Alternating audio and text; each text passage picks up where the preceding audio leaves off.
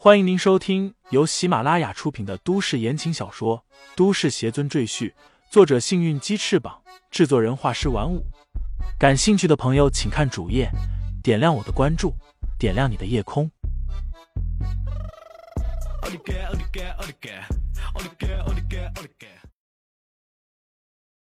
第二百一十三章执法长老。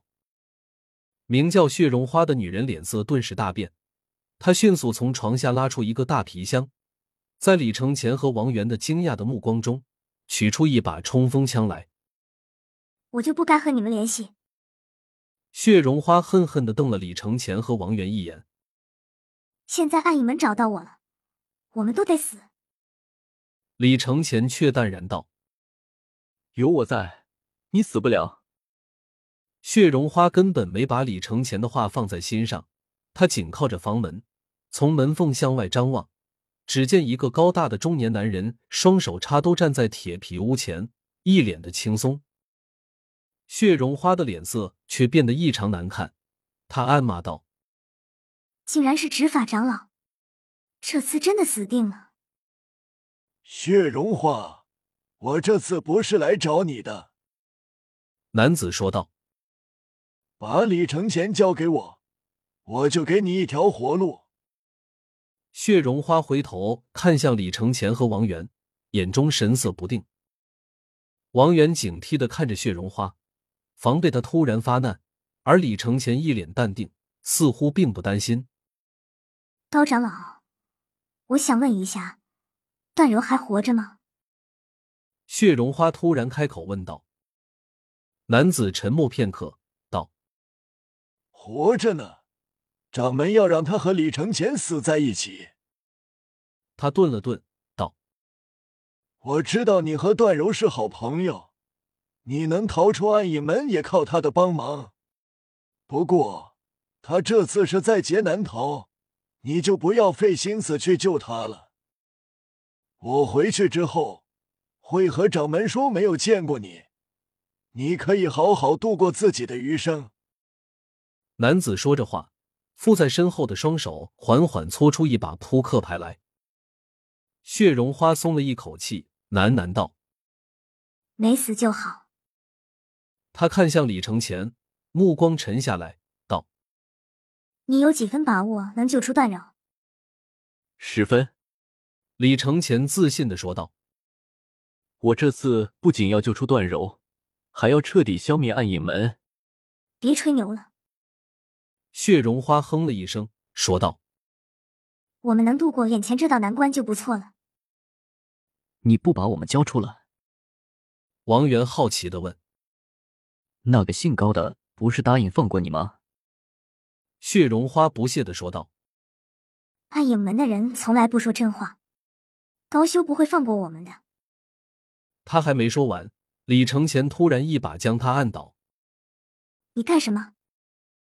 血绒花一脸怒意，可当他看见穿过房门、钉在对面墙上的四五张扑克牌时，他顿时就明白了，是李承前救了他的命。看来你没说错，暗影门的人说话都是放屁。”李承前冷冷说道。血绒花咬着牙，爬起身，一脚踹开房门，对着外面就是一通猛烈的扫射，结果发现外面根本没有人。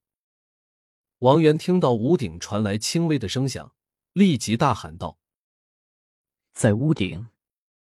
说罢，他纵身一跃，直接突破了屋顶，跳了上去。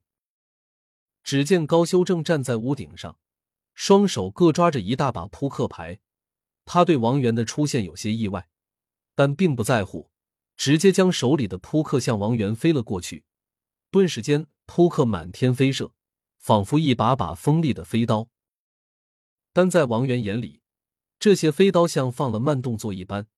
他轻轻松松的全部避开，然后欺身上前，一拳打向高修的脸颊。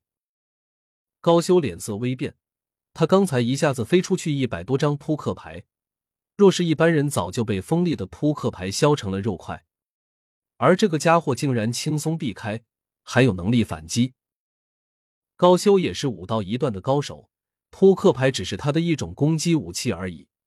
他立即出手，一把抓住了王源的手腕，两人竟然僵持住了。你到底是什么人？高修感觉王源的力道极大，不过他也能看出来，这个人并不是练家子。虽然速度快、力量大，但用的都是毫无章法的打法，就和街头混混打架一样。王源不会体术，也没学过什么功夫，他甚至没动手打过架，因为他之前是老板，手下有的是保镖打手，根本不用他出手。否则，以他练体期的强横肉体。绝对不会被高修抓住手腕。他用力挣脱了一下，却没有摆脱高修。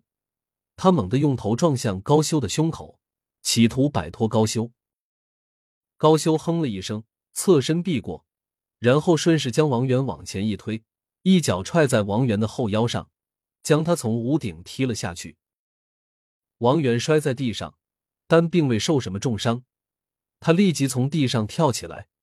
便听见一阵密集的枪声，是血绒花正用冲锋枪对着高修进行扫射。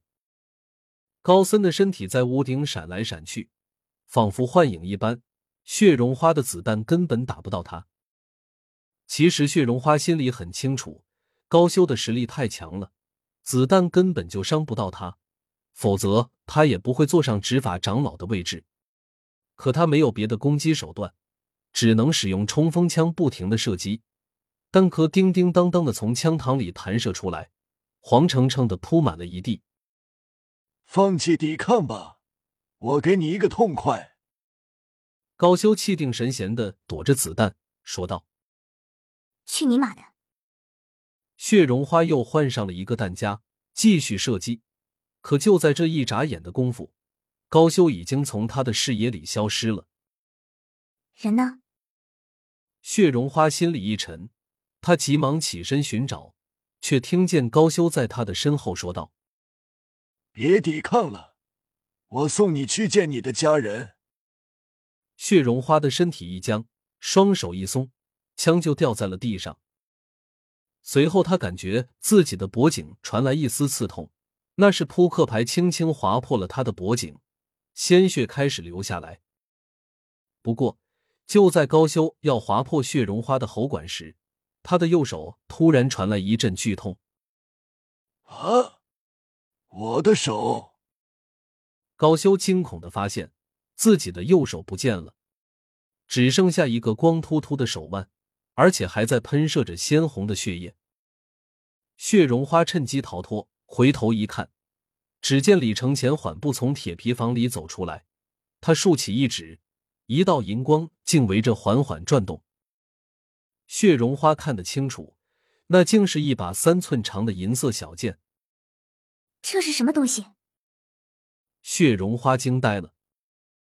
难道它会特异功能，可以用意念控制物体移动？高修急忙封闭了自己的穴道止血，他恶毒的看向李承前，道：“他们说你会御剑杀人，果然是真的。”不过我不怕你。说罢，他从怀里掏出一张符箓出来。王源拉着血绒花跑到李承前的身后，血绒花问道：“你们都是什么人？还有你师傅，他是不是会特异功能？”王源傲然说道：“特异功能？